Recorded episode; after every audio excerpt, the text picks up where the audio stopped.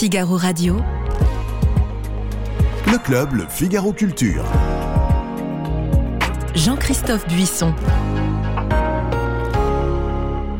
Je suis ravi de vous retrouver pour une nouvelle saison du club Le Figaro Culture où nous allons parler de littérature, de théâtre, de musique, d'art, de séries télé et bien sûr de cinéma. Et nous commençons cette saison justement par le cinéma parce que l'actualité en cette fin du mois d'août est particulièrement particulièrement riche. Nous parlerons tout d'abord de la dernière palme d'or du Festival de Cannes, Anatomie d'une chute, qui rencontre un succès incroyable. Est-ce que c'est un succès mérité ou non? Je poserai la question à mes quatre invités. Je leur demanderai aussi de revenir sur cette vague qui a déferlé sur toute la France cet été, la vague Barbenheimer, du nom des deux gros blockbusters américains de cet été, Barbie et Oppenheimer, qui ont trusté près de 50% des entrées. Euh, je leur demanderai aussi s'il n'y a pas eu quelques villages gaulois qui ont résisté à cette euh, vague. Et puis en fin d'émission, nous ferons un tour d'horizon des films les plus attendus de la rentrée. Les films du mois de septembre, La Vague, Barbenheimer et ceux qui lui ont résisté, La Palme d'Or, c'est le menu de ce club Le Figaro Culture et c'est tout de suite après le générique.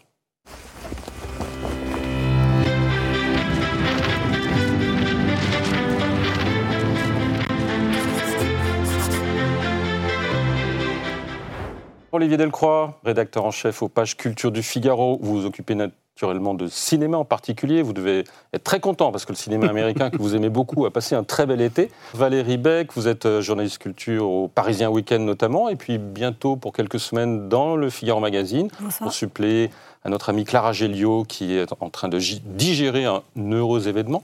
Étienne Sorin, vous êtes journaliste culture au Figaro, vous aussi. Euh, vous revenez, non, vous partez dans quelques heures au Festival de Venise, si je ne m'abuse. Donc vous nous raconterez tout ça à votre retour. Stéphanie Belpech, vous êtes reporter aux pages culture du JDD, vous occupez un peu de tout, mais notamment de cinéma, et vous aimez particulièrement le cinéma de genre. On va peut-être en parler à l'occasion de ce club que nous allons ouvrir avec euh, eh bien, la Palme d'Or du dernier Festival de Cannes, Anatomie d'une chute de Justine Trier avec Sandra Hüller et Swan Arlo. Un film qui est à la fois un film de procès et un drame conjugal qui est sorti il y a exactement une semaine et qui rencontre un immense succès. Un succès qui n'était pas évident, puisque vous vous souvenez qu'il y avait une petite polémique, non pas euh, par le film, mais par sa réalisatrice, qui avait tenu un discours euh, très violent contre euh, le gouvernement, la réforme des retraites, lors de la remise de sa Palme d'Or au Festival de Cannes. Olivier Delcroix, avant de parler du film, justement, vous l'avez rencontré, vous êtes revenu sur ce sujet avec elle, vous l'avez rencontré pour le Figaro il y a quelques jours. Exactement. Elle en parle, oui, elle, elle, en parle. Ça fait un petit scandale quand même. Carrément. Et là, en fait, à un moment donné, quand vous vous retrouvez face à elle et que vous lui posez la question, vous vous dites euh, je ne peux pas m'empêcher de vous la poser, cette question. Donc, euh, alors après, elle me dit, je vais faire très court. Euh, et en réalité, on y restait quand même 20 minutes. Hein Donc, elle avait plein de choses à dire. Elle le sait très bien. après, effectivement, elle le dit clairement, elle assume. Mais après, elle a réfléchi à cette prise de position. Elle campe un peu sur les siennes. C'est-à-dire qu'effectivement, elle a tout à fait dit ce qu'elle avait à dire, ce qu'elle avait sur le cœur. Donc, elle a fait un discours anti-Macron. Elle l'assume. Et en même temps, derrière ça, elle dit, c'est marrant, parce que quand Ken Loach, euh, euh, lui, euh, il prend la parole à Cannes pour, pour faire un discours contre son gouvernement, la France l'applaudit, et évidemment, la Grande-Bretagne un peu moins. Et, puis après, effectivement, derrière tout ça, elle me dit, c'est pas pour moi que je me bats, c'est pour les générations futures, c'est pour le cinéma d'auteur indépendant français, et c'est vers eux aussi que j'adresse mes pensées. Donc, elle a un discours assez structuré. Que, pas, que les gens puissent être choqués par le fait de cette prise de parole à ce moment-là évidemment, évidemment. Je pense que, comme elle me disait, euh, moi je m'attendais pas du tout à avoir euh, ce prix-là. Euh, quand on m'a rappelé le, le, soir de la, ou le, matin de, la cérémonie, on m'a dit c'est pas la peine que tes comédiens ou que toute l'équipe reviennent. Donc en fait, tu, tu peux revenir toute seule. Là, elle s'est dit c'est un petit prix, donc euh, elle, elle, a commencé à rédiger ça dans le train visiblement. Et puis elle, était sous le choc. C'est ça qu'elle me raconte. Après, voilà, effectivement, elle se rend bien compte que euh, moi, la, chose qu'elle m'a dite et qui est assez euh, touchante, elle me dit oui, je voudrais pas qu'on en parle trop parce qu'après ça peut desservir la carrière du film. Alors, une, demi-heure plus tard, on y était toujours. Ouais, mais justement, la carrière du film n'est pas du tout desservie, puisqu'elle a fait un très très beau démarrage. Elle est sortie il y a huit jours. Je crois que les distributeurs envisagent de dépasser le million. Hmm de spectateurs, ce qui est assez rare pour une Palme d'Or, parce que généralement les Palmes d'Or ne rencontrent pas un grand succès populaire. Euh, Stéphanie, vous, cette réalisatrice, vous la suivez depuis le début, depuis ses premiers films. Euh, ça vous a étonné Elle a passé un cap avec ce film, selon vous pas? Moi, je trouve que c'est son meilleur film à ce jour. Et en plus, euh, il y a vraiment une cohérence par rapport à ces trois précédents films qui étaient La bataille de Solferino, Victoria et Sibylle, puisqu'on a encore un portrait de femme complexe, voire antipathique, dont on ne, on ne, on ne nous donne pas les clés, en fait. Hmm. Et ce qui est intéressant, c'est qu'elle filme de manière à nous... Elle nous prend pas par la main, en fait. Elle, elle filme de manière à ce que nous, on se projette aussi dans, dans une position de juré, on, on écoute toutes les histoires qui nous sont racontées et on essaye de, de- de trouver la vérité parce qu'elle se dérobe tout le temps. Et donc, ça sera forcément subjectif. Et, et je trouve que l'écriture, elle est d'une finesse et d'une Elle a intelligence. coécrit avec son compagnon Arthur, Arthur Harari, qui avait fait Onoda, Onoda, qui était Voilà. extraordinaire. film. magistral, Ouais. qui était vraiment magistral. Et Sandra Hüller, elle est stratosphérique euh, dans le film. Moi, je lui aurais donné le prix d'interprétation, personnellement. Mais Ouais, ouais. voilà. Étienne Sorin, vous qualifiez ça plutôt un, un film de procès ou un drame conjugal Ou les deux? Bah, les deux, et ce qui est, ma- c'est ce qui est très malin, c'est de, de- de traiter le, le couple, mais à travers un film de prétoire, film de Mm. procès, qui est euh, un genre qui est quand même très codifié et pas que américain d'ailleurs. Il y, a, il y a eu des films de procès en France et dans d'autres euh, dans d'autres cinématographies. Voilà, ouais. mais c'est vrai qu'on a la référence plutôt du, du film américain. Oui, et- Autopsie d'un meurtre, euh, Preminger. par voilà, exemple. que Trier d'ailleurs euh, connaît par cœur, hein, elle le cite, euh, même si évidemment là elle, elle inverse un peu les rôles, puisque le, le, le suspect n'est pas un homme, mais une femme.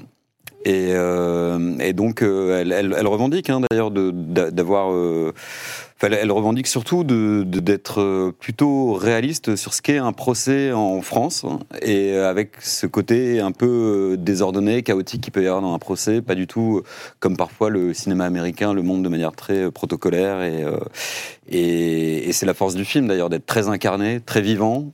Peut-être Avec- rappeler en deux mots le- le- l'histoire. Bah, le de- deux mots, le en deux début. mots, c'est une, une Sandra Hüller qui interprète une, une écrivain euh, allemande euh, reconnue. On comprend qu'il y a une première scène d'exposition qui est assez étonnante, qui dure un quart d'heure à peu près, où elle donne un entretien à une étudiante euh, qui vient pour faire une thèse sur elle. Dans Donc, un on- chalet. euh, dans- Voilà, isolé dans la montagne. Le mari est au premier en train, soi-disant, de travailler, mais on entend, il met plutôt la musique à fond d'ailleurs pour euh, perturber l'entretien. Donc euh, elle plante le décor et on comprend donc qu'elle est une écrivain euh, reconnue. Et là, il y a une ellipse évidemment, et euh, le mari est retrouvé euh, écrasé sur le sol. euh, et la question, c'est est-ce qu'il s'est suicidé ou est-ce qu'il a été poussé ou, frappé Et est-ce que c'est un homicide? Et euh, Sandra Hüller donc va être suspectée euh, de l'avoir tué. Et, euh, et va commencer un film de procès euh, très passionnant et qui est à la fois un prétexte pour parler du couple, euh, pour disséquer euh, les, les- les dynamiques, les ressorts d'un couple. Et le film d'ailleurs est pas est pas très tendre euh, sur le couple. hein, Même euh, Très violent, enfin. et même à la fois très, violent tout en n'étant pas plombant. Donc euh, c'est quand même la force du film d'être- d'avoir du nerf, d'être et en même temps il- on, on peut aller le voir en couple, hein, c'est même plus, plutôt intéressant. Mais euh, mais le film est à la fois Ça dur. vécu, ça, Étienne Sorin. Tout à fait. Ouais, il faut aller le voir Et on- pour voir euh, Mais avec sa femme ou? avec euh, qui vous voulez en couple hein, et, euh, et- et en parler après, en débattre. hein. Mais, euh, mais c'est la force du film ouais, de- d'être euh, à la fois très, très dur, très âpre, hein, et en même temps pas plombant et plutôt, plutôt revigorant. Quoi. Valérie Beck? Alors, effectivement, euh, je suis tout à fait d'accord avec ce qui a été dit. Ce qui est passionnant dans le film, c'est un portrait d'une femme. Il y a le grand déballage aussi, puisque comme on, on- on juge cette femme, savoir si elle a tué son mari, bah, c'est le grand déballage du couple. Mhm. Et, et elle reste mystérieuse jusqu'au bout. Donc, je trouve qu'il y a vraiment une finesse. Il y a une scène, on va pas trop en parler, mais dans la cuisine, une dispute aussi, qui est, je trouve, un, passage magnifique du film. Mais j'ai aimé que jusqu'au bout, en fait, on ne sait pas du tout euh, qui elle est. Il y, a, ce mystère qui est très fort. Et moi, j'ai aussi beaucoup aimé en fait, son fils. Je trouve qu'il y a un côté. Leur fils. fils, Ouais. euh, qui a un rôle central dans l'histoire. On entendait les notes de piano euh, dans la bande d'annonce. Ouais, Il y a presque un Denitz, ouais. côté euh, dramatique, tragédie grecque, un peu comme un oracle. Enfin voilà, les chœurs qui, vont, qui, qui scandent le film, parce que sinon il y a très peu de musique. Il est d'une sobriété incroyable. Et il y a cet enfant piano, en plus, comme il est malvoyant, avec un regard un peu opaque, un peu comme un oracle. Et il y a, voilà, il y a cette tension qui monte. Je trouve que c'est excessivement bien joué, excessivement bien pensé. Swan Arlo, qui est pour moi un des meilleurs comédiens, euh, Jeune comédien français. je- jeune euh, comédien français que j'ai trouvé vraiment euh, magnifique aussi. Donc voilà, c'est un vrai film de procès. C'est l'anatomie d'une chute, donc l'anatomie d'un couple.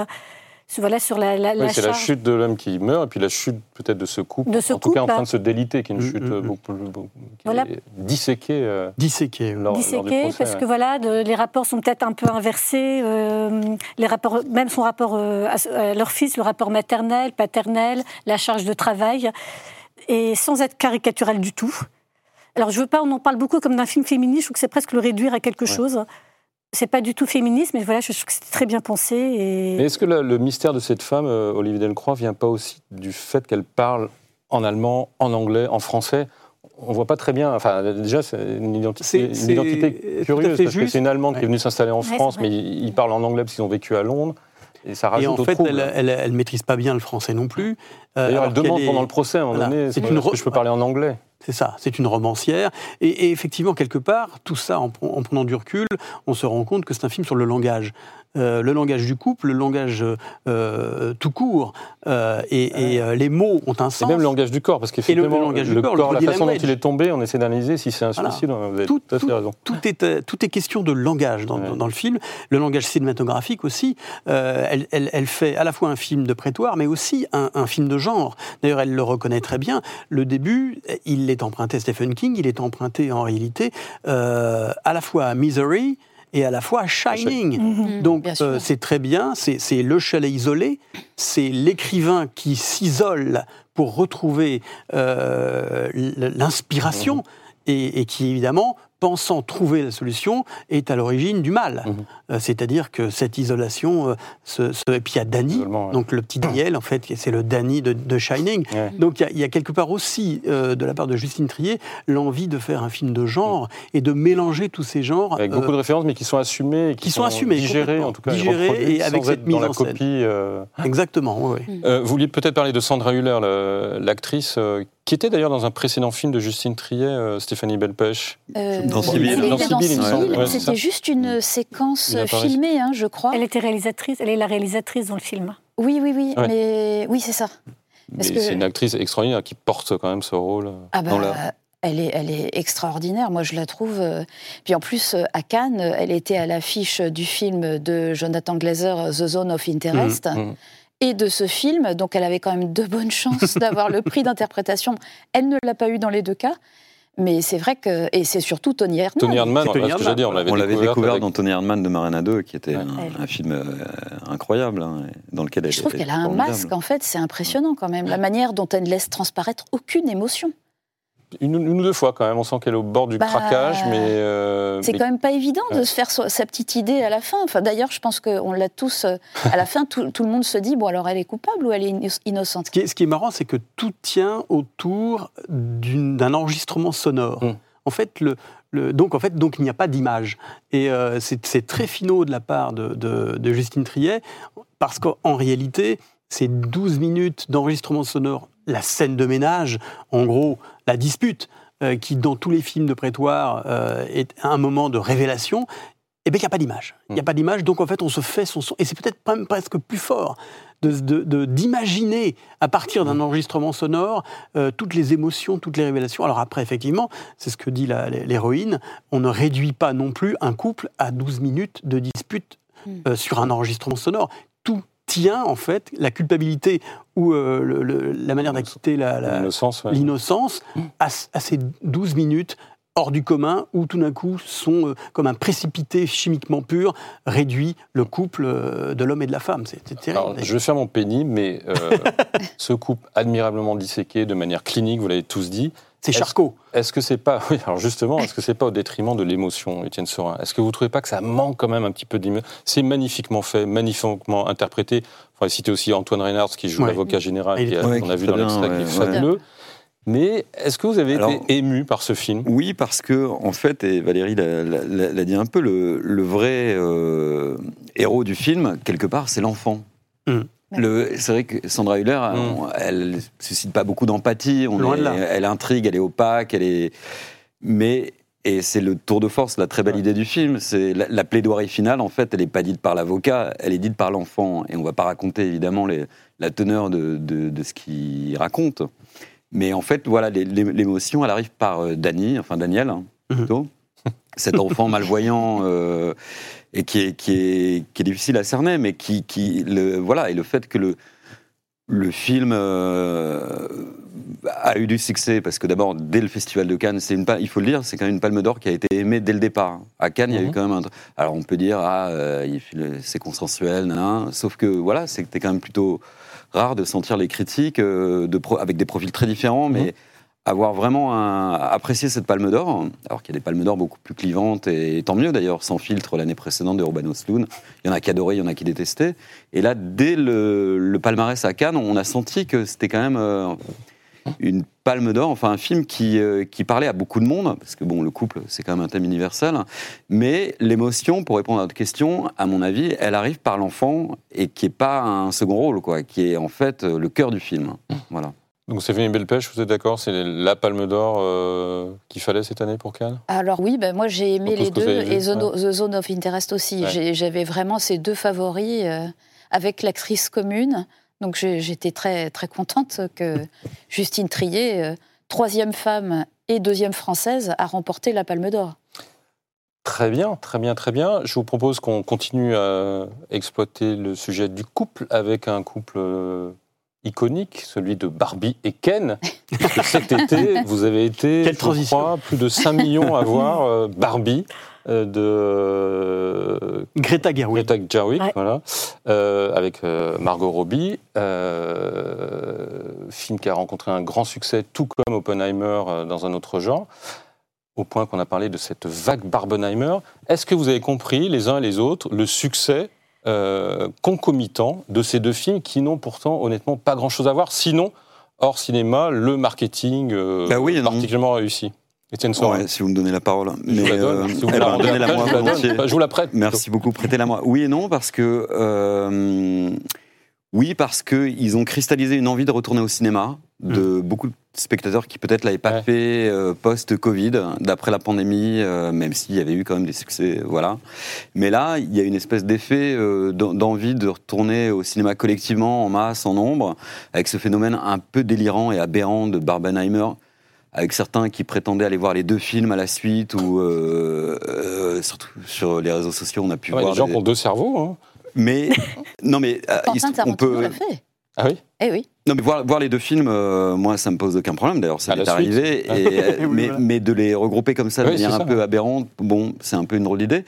Mais euh, donc, donc, donc, oui, ça m'a étonné quand même euh, ce phénomène. Et en même temps, euh, ces deux films très excitants. Enfin, ces deux films que, pour peu qu'on aime le cinéma, on avait très envie de les voir. Euh, Barbie, euh, réalisé, écrit et, réalisé par Greta Gerwig, euh, ça avait l'air quand même totalement délirant, avec Ryan Gosling en Ken et Margot Robbie en Barbie. Voilà, il se trouve que le film, moi, m'a beaucoup plu, enfin, m'a m'a fait rire, la, la satire est très drôle. Et à l'opposé, Oppenheimer, c'est pas très riant, euh, mais c'est très, très passionnant ce que ça raconte. Même si le film est long, un peu redondant, très bavard, enfin voilà. Et d'ailleurs, le succès me surprend quand même de, du Oui. Nolan, quelque part, qui est pas un film. euh, Bah, les, deux a- hein. Ouais. les deux succès sont surprenants. Les deux sont quand même étonnants. On attendait quand même plutôt Tom Cruise et Harrison Ford. Ouais, Oui, c'est ça. Euh, les blockbusters euh, plus popcorn movie de l'été. Et à l'arrivée, on a quand même deux films d'auteurs et de metteurs en scène, avec malgré tout des signatures. Et voilà, mais qui ont, qui ont répondu à une attente, euh, ou qui ont créé un désir en tout cas. Et, euh, et tant mieux, quoi. Mais, euh, Valérie Beck, en tant que blonde, vous avez la priorité pour parler de Barbie. Et ben, euh, en tant que blonde, je vais Après une Cannes. surprise. En fait, il y a une chose que j'ai adorée dans ce film, c'est sa bande-annonce. en gros, parce que tout est dans la bande-annonce et en plus, elle est courte. Euh, le film aussi, le et- film aussi quand même. et le film, je l'ai trouvé tellement ennuyeux, pour Ah tout vous dire, que je l'ai trouvé très long. Ouais. Et en fait, il y a hum, la, bah, la bande-annonce est, est forcément brillante. Enfin, elle donne envie de voir le film. C'est le but des bandes-annonces. Et toutes, toutes les, les gags, les idées sont dans la bande-annonce. Et à côté, je trouve ça creux. Je, oui, je, donc je comprends absolument pas cet engouement. Et là aussi, on a parlé de films féministes. Vous n'êtes pas d'accord non plus avec cette idée de film féministe? Pas du tout, c'est enfin, c'est faussement féministe. Le message féministe du film, c'est quoi? C'est euh, euh, tout- toutes les, les petites filles euh, peuvent vivre tous leurs rêves, peuvent, peuvent faire ce qu'elles veulent de leur vie grâce à Barbie. Déjà, je trouve ça complètement caricatural. Ouais. Je veux dire, bon, c'est- enfin, tous autour de cette table, on n'a pas décidé de notre vie parce qu'on avait une Barbie euh, qui avait cette effigie-là. Euh, le, super, le girl power qui est euh, très à la mode aujourd'hui, pareil, je trouve ça complètement caricatural.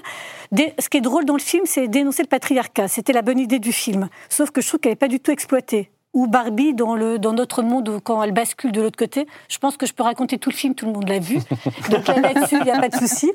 Euh, même la fin. Donc voilà, il y avait quand même deux bonnes idées. Barbie dans le vrai monde et euh, non, mais Ken il y a plein de il y a plein d'idées quand même. Voilà, c'est là où c'est pas grave de résumer l'intrigue. Voilà, c'est mon côté blond, le... j'ai pas compris les, bon, les Stéphanie Belpage, je n'ai pas tout à fait blond, donc vous avez le droit de répondre. Vous avez aimé alors, moi, j'ai beaucoup aimé. Et effectivement... Pourtant, c'est pas un film d'horreur, mais vous avez aimé quand même.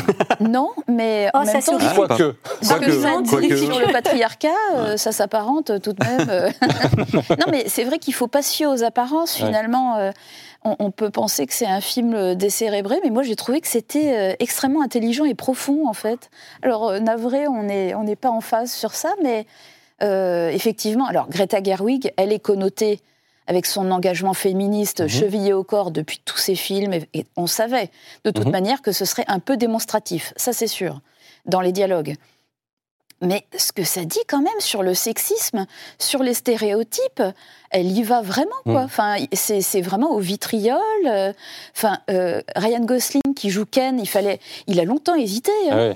Je crois qu'il a, il a, hésité huit mois avant d'accepter le rôle parce qu'il il se disait quand même c'est périlleux. Bah oui. Ah, il y va loin, il va loin dans l'autodérision. Hein, il est très très drôle en blaireau il intégral. Il pas à se euh, ridiculiser quand même. On apprend que Ken n'a pas de pénis hein, d'ailleurs à l'occasion. Et, et, Margot Robbie, elle est formidable aussi. Et ce que j'aime, l'idée, c'est finalement Barbie qui, qui traverse une crise existentielle et qui d'un coup a l'angoisse de la mort mmh. et qui d'un coup devient. Mais c'est une très bonne idée, mais comme dit Valérie Beck, est-ce qu'elle est vraiment exploitée euh, bah, Moi, je trouve, je trouve que oui, parce que c'est l'accomplissement de, de, soi, et surtout, ça parle de la condition humaine, en fait. C'est surtout, en fait, euh, euh, au-delà de tout ça, des, des, des, sketchs avec des, des, degrés, des strates d'humour incroyables. Parce que si on peut toujours revenir sur l'idée de pourquoi ces deux films ont marché. Mmh. Euh, ils ont une seule chose en commun, c'est que c'est de la bombe. Euh, il y a quelque chose, euh, n'est-ce pas? C'est ça l'idée. Il y a une bombe qui est Barbie et, l'autre qui est, qui est la vraie. donc, Trinity. Voilà, Trinity. À, part ça, c'est vrai que ce qui est amusant, c'est de, de, pouvoir rire d'un phénomène aussi étonnant qu'une poupée Barbie, qui est transgénérationnel. Euh, moi, je trouve que dans ma famille, euh, même euh, de, mes gamins à, ma mère, donc il y a 80 ans, tout le monde a voulu y aller. Il y avait une envie. Après, effectivement, on s'est écharpé sur le film. Mais on a ri, on, a, on a froncé les sourcils. Et toutes ces strates d'humour ont, ont, été bénéfiques, en fait, au film. Alors, à propos d'humour, il y a quelques films français qui ont résisté à cette vague, et notamment le nouveau film de Quentin Dupieux, euh, Yannick, Étienne Sorin, que vous avez, euh, je euh, crois, beaucoup aimé. Ouais, qui est très bien. Et qui, a, un certain succès. Qui, ouais, qui, a, qui a pris. Qui était tourné en 8 ou 10 jours. Il l'a fait très rapidement. alors, il l'a fait avant Dali, le film sur Dali, qui va être présenté en compétition à Venise, mais qui sortira bien après. Et il se trouve qu'il avait du temps et il avait un acteur qui lui a tapé dans l'œil, qui est Raphaël Quenard. Donc, il, le dit clairement, hein, il avait envie d'écrire pour lui et de, de, faire un film pour lui. Et il a bien fait parce que Raphaël Quenard, il, est, il est quand même assez incroyable dans, dans le film. Hein.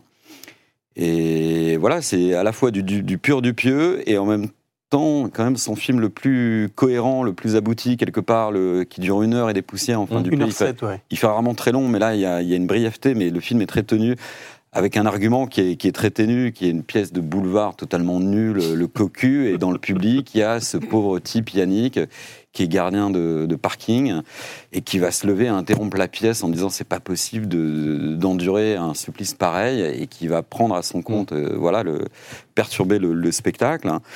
C'est à la fois très drôle, Très, et très, féroce et, très, noir. C'est une farce très critique sur le monde, très politique euh, sur euh, la lutte des classes. Enfin, euh, voilà, de, de assez mélancolique et désespéré aussi. Et, aussi d'ailleurs critique sur les artistes. Enfin, de, en fait, il se lève, il dit attendez, moi je fais une demi-heure de RER pour venir voir. J'ai payé ma place 30, ou 40 euros et je suis venu là pour me divertir et, et je me divertis pas. Donc qu'est-ce qui se passe? Tout à fait. Dupieux, il pointe là quand même le, le fait que les artistes peut-être se posent parfois pas assez la mmh. question du public, alors, il prend le théâtre, mais en cinéma, euh, ça peut être euh, le cas quand vous avez un réalisateur prétentieux qui euh, tourne un film euh, ou nul ou, euh, ou totalement hors sol, on va dire.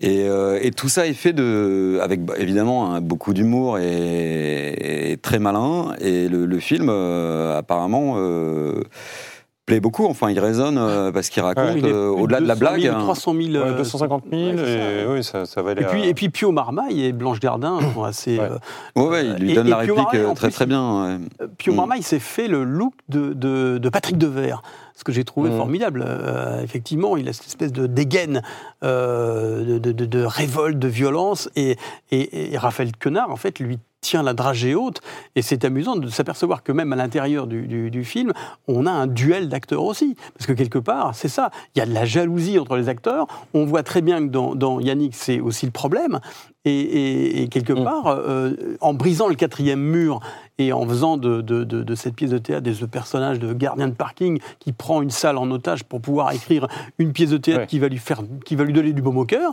euh, on, on est dans cette espèce de lutte entre le, le- le type établi, euh, le Pio Marmaille, euh, voilà, qui fait du, du vrai théâtre, lui, ouais. et puis ce type qui, qui tape sur sa machine à écrire quelques gags pourris. euh, C'est Puisque vous avez la parole, gardez-la. Vous, euh, vous êtes intéressé aux algues vertes. Ah oui, oui, oui. Euh, Je crois que c'est une bande dessinée, on en avait parlé Exactement, me c'est un, roman graphique au et qui a départ, été adapté. qui a été ad- et adapté qui a rencontré un succès incroyable, notamment en Bretagne, évidemment. Mais bien sûr, s'agit de- bien sûr, parce qu'en fait, c'est un film, ouais. euh, voilà, c'est le film de, de- de Jolivet. Moi, je, je suis le, cinéma de Pierre Jolivet depuis des, des années. Je trouve qu'en fait, il est d'une grande fidélité à son propre euh, art, euh, à sa mise en scène, très sobre, très, et c'est une enquête. Euh, je trouve que euh, Céline Salette euh, incarne parfaitement cette enquêtrice dans cette Bretagne sur ce secret en fait qui, qui ne veut pas sortir et les algues vertes et oui c'est un film qui a intéressé les Français qui continue de l'intéresser sur voilà cette espèce de, de, de pollution et quelque part en, en prenant du recul on s'aperçoit que c'est la, la- la- la politique euh, industrielle bretonne des années d'après-guerre Ouais. qui est à l'origine de cette pollution euh, sourde qui est en train de, mettre à mal tout le, le- tout le littoral breton. Et je, je trouve que c'est fait avec beaucoup de- d'entêtement, beaucoup de- de- d'honnêteté. Et euh, le propos, en fait, aurait pu être euh, euh, écolo-militant, mais il ne l'est pas. Ouais. On dépasse ça. Et, Et et- Comme, la, comme la BD était ah oui, oui, aussi très documentée. C'était très cas, documenté, vraiment, très puissant, et, et, euh, on sort de là, on est, on est quand même un peu en colère. C'est marrant, c'est un film. Moi, je suis sorti de là, je bouillonnais. je, en plus, étant, étant de Saint-Malo, je me suis dit bon sang, mais c'est pas vrai. On, on nous cache tout, on nous dit rien. Et Bon vous êtes près de 500 000 à partager ce point de vue, Olivier Delcroix. On quitte un peu la France, Stéphanie Belpêche. Euh, Vous avez vu plusieurs films que vous avez beaucoup aimés, qui ont un peu résisté à cette vague, qui par ailleurs euh, perdure. hein. La semaine dernière, c'était encore euh, Barbie et Oppenheimer qui étaient en tête des entrées, même si je pense que Anatomie d'une chute va, va passer devant. Euh, plusieurs films étrangers qui vous ont beaucoup plu en cette fin du mois d'août? Alors, surtout, euh, Fermer les yeux de, de Victor Hérissé, qui est un, un événement à lui tout seul, puisqu'en fait, ça faisait 30 ans qu'il n'avait pas fait de film. Donc c'est un réalisateur un, espagnol. octo- un octogénaire voilà, Espagnol. euh, qui a fait quatre films en, en 50 ans de carrière. Enfin, c'est vraiment quelqu'un de rare. Ah. Et là, c'est assez extraordinaire parce que 20 ans plus tôt, on est sur un plateau de cinéma. Le réalisateur voit une dernière fois son acteur principal et ce dernier disparaît mystérieusement. On ne sait pas ce qui lui est arrivé. Est-ce qu'il s'est suicidé? Est-ce qu'il a été tué? Est-ce qu'il a disparu de son plein gré? Et en fait, euh, cet homme-là, on le retrouve 20 ans après. Et une émission de télévision va le faire revenir sur ce, sur ce qui est devenu un fait divers. Et lui-même va bah, mener sa propre enquête. Et en menant sa propre enquête, s'interroger sur son propre passé, en fait. C'est à la fois un autoportrait de ce personnage et effectivement une enquête policière. Et ce qu'il y a de fou dans ce film, mais vraiment, qui est une merveille absolue. Enfin, moi, je, le- Ah je trouve que c'est un chef-d'œuvre ouais, c'est que pendant trois heures, le tour de force, c'est de réussir à nous captiver avec une caméra statique, des dialogues souvent entre deux personnages uniquement qui racontent leur vérité, c'est-à-dire euh, les témoignages de cette disparition. Et voilà, de- pendant trois heures, en fait, on écoute uniquement ces gens parler. La puissance de la mise en scène et la puissance de la narration sont telles que le dépouillement général, en fait, ce, ce minimalisme absolu, Mhm. ça, en- ça rend euh, ce film d'une ampleur incroyable. Et je trouve que du coup, j'étais complètement envoûtée. euh, et, et la scène d'ouverture, elle est magistrale. Je- Vraiment, au bout d'un quart d'heure, où on se dit, c'est une fausse piste. Et on se dit, on va se faire balader comme ça pendant tout le film. Et, et vraiment, moi, ça m'a scié. Je m'attendais pas du tout à ça. Je sens la moue dubitative d'Étienne Sorin qui Il n'a n'est pas été envoûté comme vous. Il Pas pas du tout. Non, non, non, non.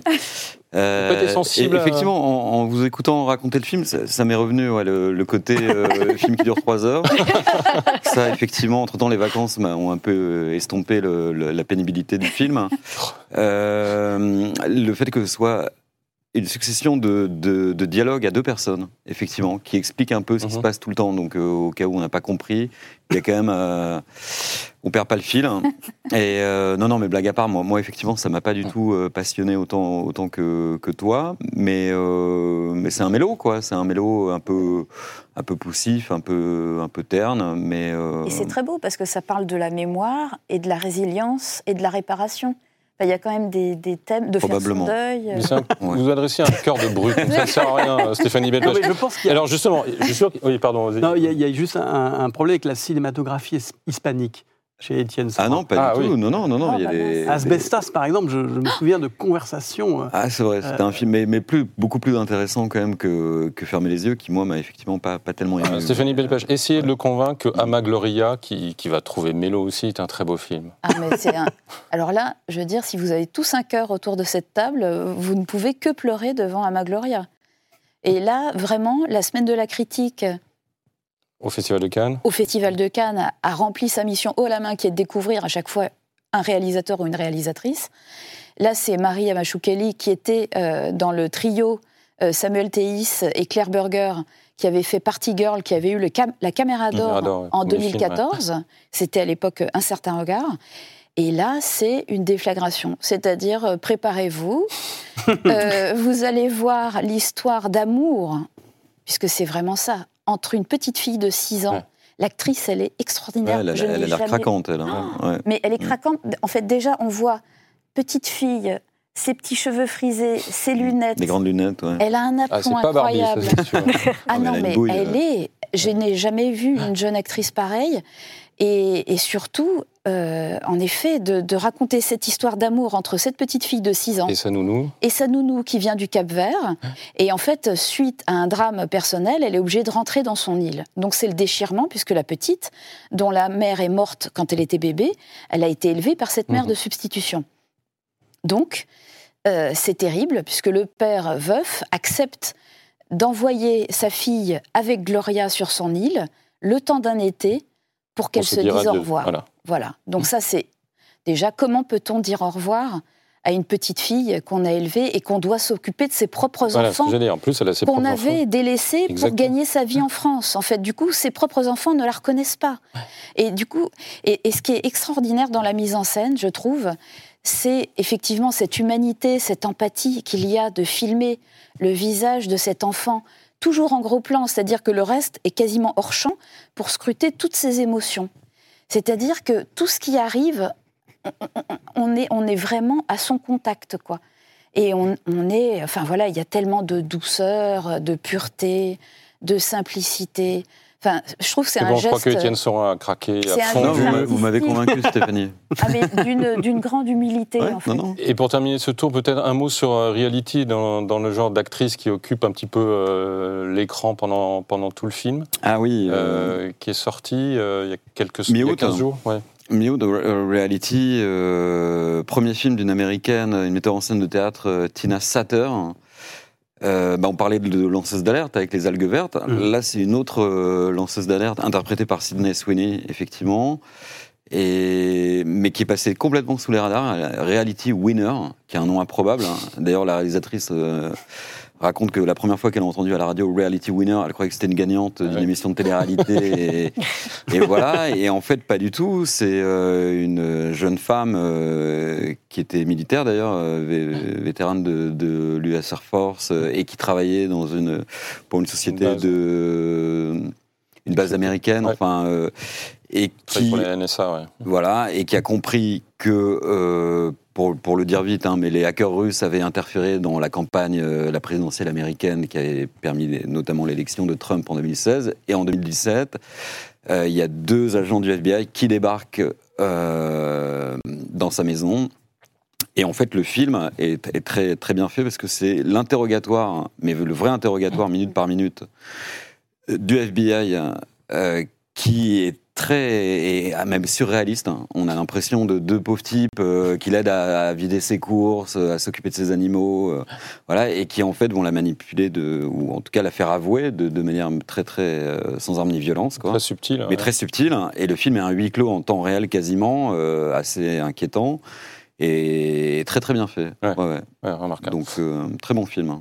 Alors, on continue sur les, sur les films qu'on a aimés ou qu'on va aimer. Je vous propose de passer aux films des prochaines semaines du mois de septembre, les films les plus attendus. Il risque d'y avoir un petit problème en septembre avec euh, une baisse du nombre de films américains à cause de la grève euh, des scénaristes et des acteurs qui ont rejoint aux États-Unis. On en parlera peut-être dans une autre émission, justement, de l'impact de cette grève euh, dont on ne mesure pas peut-être encore tout à fait l'ampleur. En tout cas, ça va être la fête du cinéma français pendant tout le mois de septembre avec beaucoup de, beaucoup de films. Valérie Beck, vous avez déjà des, des- des envies ou déjà vu des films de, de septembre que vous nous conseillez? Alors oui, alors pour, euh, après je pourrais revenir dessus, mais j'ai beaucoup aimé le procès Goldman, évidemment, mais là je suis force, évidemment pas la seule. Ça, c'est le Moi, je serais 27 prête à septembre. parier. euh, très beau film de Cédric Kahn. Qui était présenté à Cannes d'ailleurs. Qui était présenté à Cannes. Alors, euh, je ne sais pas si j'en parle, on en parlera après, mais sinon, il y a Non, aussi non, allez-y, Tony- allez-y, allez-y. Alors, bah, le procès Goldman, euh, bon, bah, euh, c'est ce fameux procès qui a eu lieu, c'était début 70, hein, et c'est c'est un personnage flamboyant, Cédric Goldman, Pierre euh, Goldman. Pierre Pierre Goldman, Goldman. pardon, c'est Cédric Kahn. Et donc, il, est, euh, il, il- il y a eu des cambriolages, il a, il a braqué une pharmacie, Boulevard. Charles Noir. et euh, il, y a eu, euh, il y a eu un meurtre. Et lui reconnaît le cambriolage, le braquage, mais ni, euh, ni le meurtre. Dit, il dit Je suis innocent parce que je suis innocent. Et donc, son procès, qui en fait, je pense qu'en en réalité, c'est le deuxième procès Ouais. qui, a eu lieu, qui a eu un appel. Euh, c'est un procès qui se passe, tout le film se passe en lieu clos, justement, dans la salle de procès. Alors déjà, je trouve qu'au niveau de la réalisation, c'est magnifique parce qu'on voit les placements de caméra. Il y a un moment, il y a une- une- une- un témoin qui arrive à la barre. Il y a les deux, deux avocats de la défense qui arrivent et qui se placent comme, un peu comme des fauves. Progressivement, c'est presque un pas après l'autre et il y a la caméra de Cédric Kahn qui les saisit et on sent qu'il y a un sens du détail que j'ai trouvé juste, euh, chorégraphie un peu. ouais. juste incroyable. Et puis, euh, mais quel, quel personnage flamboyant euh, Cannes, parce que c'est, je- il me faisait penser un peu à un personnage presque stendhalien, euh, avec son, son rêve de gloire, et puis euh, il est à la fois euh, écrasé par le poids de l'histoire familiale, et c'est aussi l'histoire des Juifs euh, en France aujourd'hui, ses parents qui étaient résistants, il y a un rapport au père qui est très intéressant. C'est évidemment un procès politique, euh, le milieu de la gauche après mai 68. Donc voilà, il y a à la fois de la, flam- la flamboyance du personnage, donc que je trouve très stendhalienne, il y a ce- ce- ce- ce- ce- cette histoire historique et politique, cette fresque, et il y a aussi ce portrait de l'intime, psychanalyste presque, qui, est, qui est brillant. Et on s'ennuie pas un instant, enfin voilà, on est, on est nourri. Encore on un est... film de prétoire. Donc, Oui, un film de euh, prétoire, réussi. mais d'une intelligence, C'est Kiechman d'ailleurs hein, qui, qui défendait. L'avocat, euh, oui. voilà, qui, est- qui est Voilà. décédé juste avant. Oui, euh, pendant le. Festival de Cannes, je crois, Ouais. au moment de la Oui, présentation. Exactement, juste avant la Ouais. présentation. Et, et Georges Kiechman euh, est interprété par. Euh, euh, Arthur Harari. Encore lui. qui est le compagnon. Donc en fait, il y a quelque part des, des- des passerelles comme ça. Moi, ce qui me de- fascine dans le procès Goldman, euh, qui m'a fasciné et qui continue de me fasciner, c'est aussi la ressemblance de, de- d'Arié euh, Wortalter à- avec Gianmaria Volonté. Il y a quelque chose de Ouais. très euh, italien, de très sec, de très rude, de très âpre dans ce personnage.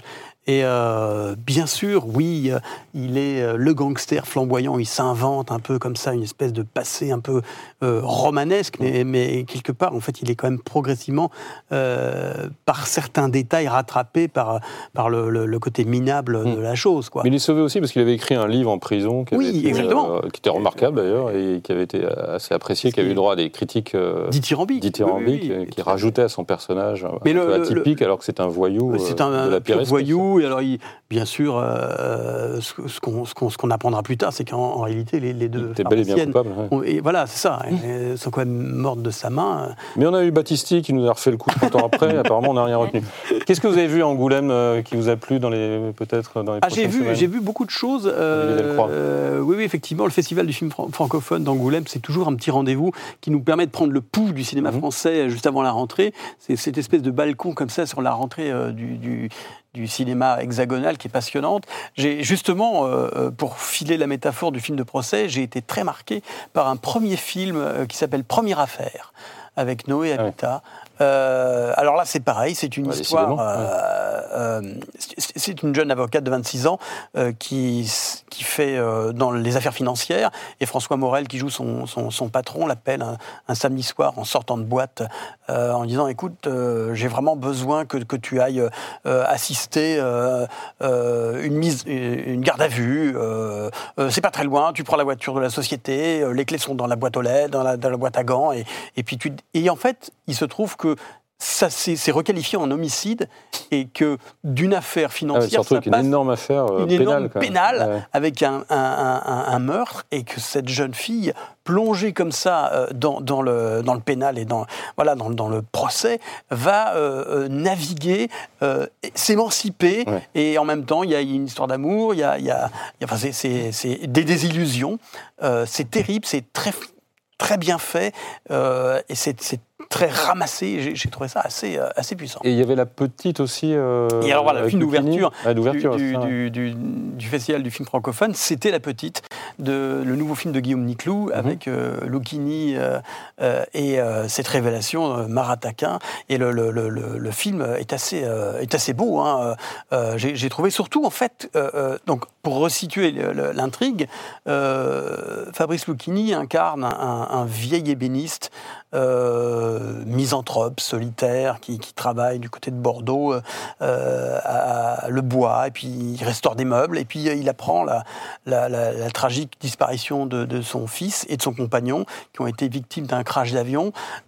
Et il se trouve que ce couple avait l'envie d'avoir un enfant qui est effectivement porté par une mère porteuse qui est donc Marataquin. Et euh, hébété. En Belgique, euh, puisque c'est interdit en, Belgique, France. Voilà, à Gand, exactement. Et qu'en Belgique, c'est ni interdit ni C'est autorisé. ni interdit ni autorisé. Voilà, il y a une espèce de flou juridique qui fait Mm. que. Et finalement, Lucchini, ce qui est, ce qui est bien dans ce film-là, c'est qu'il va, il va prendre sa voiture, il va, ça, ça va c'est c'est un peu le, le dernier lien avec son fils.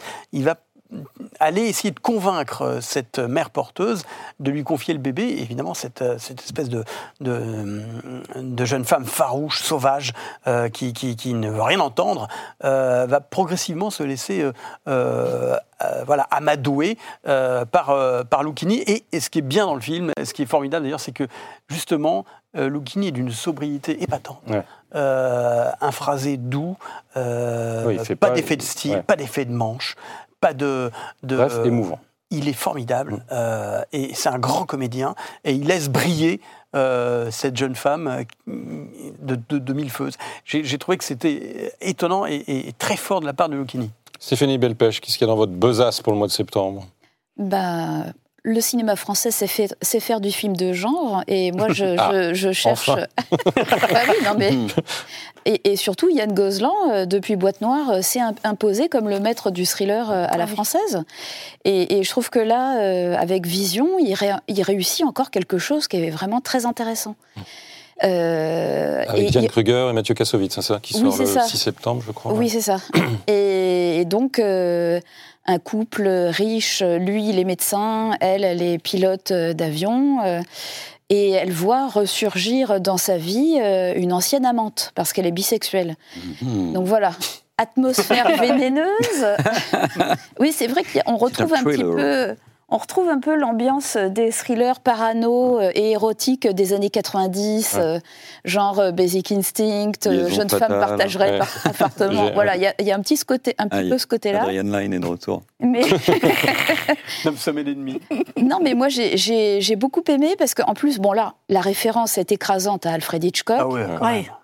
Parce que Le alors, chignon, le, le chignon, on voit celui de Kim Novak dans Vertigo pendant tout le film, la coiffure de, de Diane Kruger qui voilà, il y a des spirales un peu partout. En effet, si on n'a pas suivi, Bah, euh, décidément. mais je trouve que c'est très intéressant parce que c'est un film qui parle de la perception, de ce qu'on voit, de ce qu'on ne voit pas, un peu à la lisière du fantastique aussi, parce que ça joue avec le temps.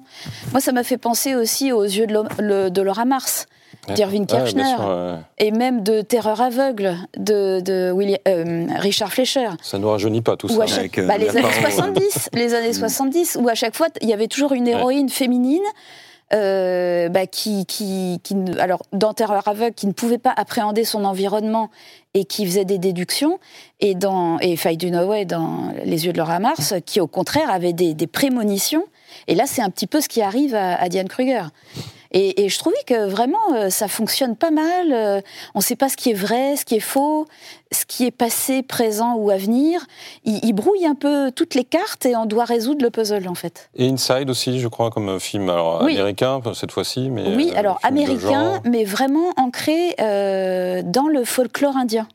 C'est ça l'intérêt du film, qui est Indien de l'Inde, hein, pas de Indien d'Amérique. indien de l'Inde, qui est soutenu par Neon, euh, qui avec euh, A24, c'est les deux studios qui soutiennent vraiment le film indépendant d'horreur aux États-Unis. Mhm.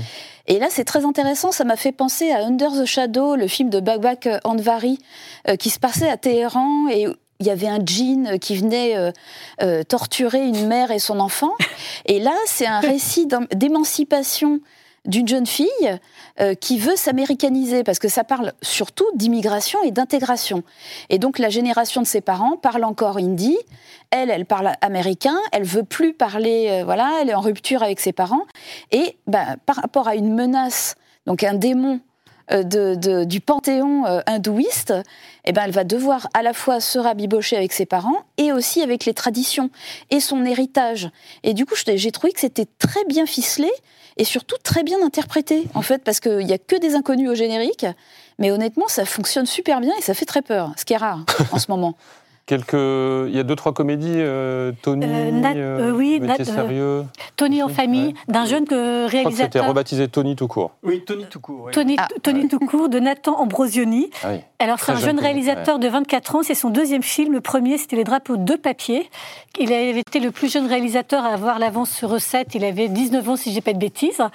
Et là, Tony en famille, c'est une chronique familiale qui est, qui est d'une justesse, d'une finesse. D'ailleurs, en voyant le film, si on n'a pas vu le nom du réalisateur, on pourrait croire qu'il a été réalisé par une femme euh, quadragénaire, qui est déjà mère de famille, et pas du tout par un jeune de 24 ans, parce que justement, je trouve qu'il a su saisir, et c'est pas du tout caricatural, c'est juste des, des- des scènes toutes simples dans, une, dans la cuisine ou dans une voiture avec les enfants qui se chamaillent entre eux, qui discutent.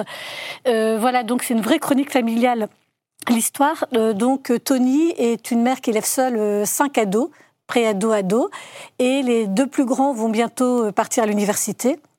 Mais qu'elle Elle- a adopté ou euh, comment elle fait Non, non, pour Non, non, avoir, non, elle euh, les a eus. Cinq en Elle même les temps. a. Je vais pas- Ah, je vais pas t'expliquer pas loin, comment, mais elle les a je eus. crois, donc, De, euh, Donc, de euh, plusieurs pères euh, à la fois. Enfin, C'est- c'est pour on ça pas a rien. quand On peut voit passer de le- 4 à 5, Étienne. Quand on voit le visuel, là, on- ils, ont, ils ont entre 13 et Non, non, 16 et ans. justement, euh, c'est il y en pas a du 5. tout. Et, mais c'est pas le plus important comment elle les Ah. a eus. Le plus Ok. important, c'est Quoique qu'elle est. c'est de manière normale, malgré tout. Ah, Elle a Le pu plus adopter. important, c'est qu'elle est justement, enfin, c'est c'est même pas une crise. Elle, elle a, elle, elle a fait un tube Oui, c'est qu'on ça. lui redemande de jouer dans dans des enterrements de vie de jeune fille, mais elle s'est surtout occupée de ses enfants, parce qu'elle a cinq enfants. Elle est- Et là, elle se pose des questions. Elle veut, en fait, voilà, exister autrement qu'en étant mère. Mhm. Les enfants grandissent, donc elle pense reprendre des études. Et c'est c'est drôle, c'est solaire. Mhm. Euh, Et c'est avec Camille Cotin. et c'était avec Camille Cotin. J'aurais dû commencer ou, ou terminer en qui, tout cas qui par de, ça. qui de tous les plans. Elle est de elle, tous les elle est plans. d'une grande beauté. Ouais. Elle est, elle a le Et qu'on peut voir aussi dans Mystère à Venise de Kenneth Branagh, que je- que j'ai vu, mais elle n'est pas de tous les plans. Euh, mais elle se débrouille très bien au milieu de cet, un, un très, beau, Ah, très beau casting. C'est un très beau film, Et Tony. là, en tout cas, moi, c'est vrai que j'ai été porté, je l'ai vu aussi euh, au Festival du film francophone d'An- d'Angoulême, porté par ce film qui est une bulle. En plus, ça renouvelle complètement la comédie familiale. Mm. Euh, c'est une écriture, c'est très original. C'est, Tony qui sort le- le 13 Tony, septembre. formidable. Étienne Sorin, je vous ai regardé. Oui. Quel est le meilleur film de septembre, Étienne Sorin? Le règne animal, le 4 octobre. Et voilà. Allez voir un film de Thomas Caillet en ouverture d'un certain regard à Cannes. Magnifique, sublime, film fantastique. C'est magnifique. Ouais, ouais. Et- Vraiment. Non, non, mais bien Très sûr. film. On peut, on Énorme peut dire que oui. Vous avez une Non, minute non. pour me convaincre. Une minute pour vous dire que d'abord, visuellement, Regardez là, on dirait le douanier Rousseau. C'est visuellement, c'est très très beau. Il y a tout Ouais. un bestiaire d'animaux. Il faut raconter rapidement que c'est l'histoire du, du monde euh, dans un futur, euh, voilà, où les humains ont commencé à muter en animaux, mais pas tous en même temps. Donc c'est une métaphore de tout ce que vous voulez, toutes les angoisses contemporaines, la destruction du vivant, euh, les migrants, euh, le Covid, la pandémie, de qu'est-ce qu'on fait, voilà, des, des malades ou quoi. Et visuellement, c'est magnifique, avec pas tant, tant de numérique que ça. Donc euh, c'est là où les Marvel, euh, qui sont quand même des croûtes les trois quarts du temps numériques, euh, peuvent aller se rhabiller, parce que là, euh, c'est en maquillant des comédiens et avec un travail corporel des comédiens, on obtient un résultat fabuleux. Mhm. Et c'est superbement interprété. Romain Duris et Paul Kircher, l'acteur qui fait le- l'enfant, est, est superbe. hein. Mm. Euh, voilà, non, c'est le plus beau film de, de l'automne. Je suis convaincu, Voilà. mais après septembre, donc euh, Le 4 octobre. Après, vous parliez des comédies. Avant, en septembre, euh, le film de Gondry, Le Livre des Solutions, est catastrophique. Merci beaucoup. Et Sorin. Et à la fois très Non, non. drôle et, Eh ben, on n'est pas et pas drôle du tout dans la manière de montrer ce que c'est que la maladie et de quelqu'un de maniaco-dépressif. Donc On n'est pas d'accord non plus avec euh, Stéphanie ouais. sur le, le, le pseudo Hitchcock. Là. Ah bah dites-le quand vous n'êtes pas d'accord. mais ça fait plein d'autres débats à venir Ouais. dans les semaines qui viennent. Merci beaucoup à tous les quatre, Olivier Delcroix, Valérie Beck, Étienne Sorin, Stéphanie Belpêche. C'est la fin de ce Club Le Figaro Culture spécial cinéma pour la rentrée. La semaine prochaine, nous parlerons de la littérature, de la rentrée littéraire française. D'ici là, je vous souhaite une très bonne semaine.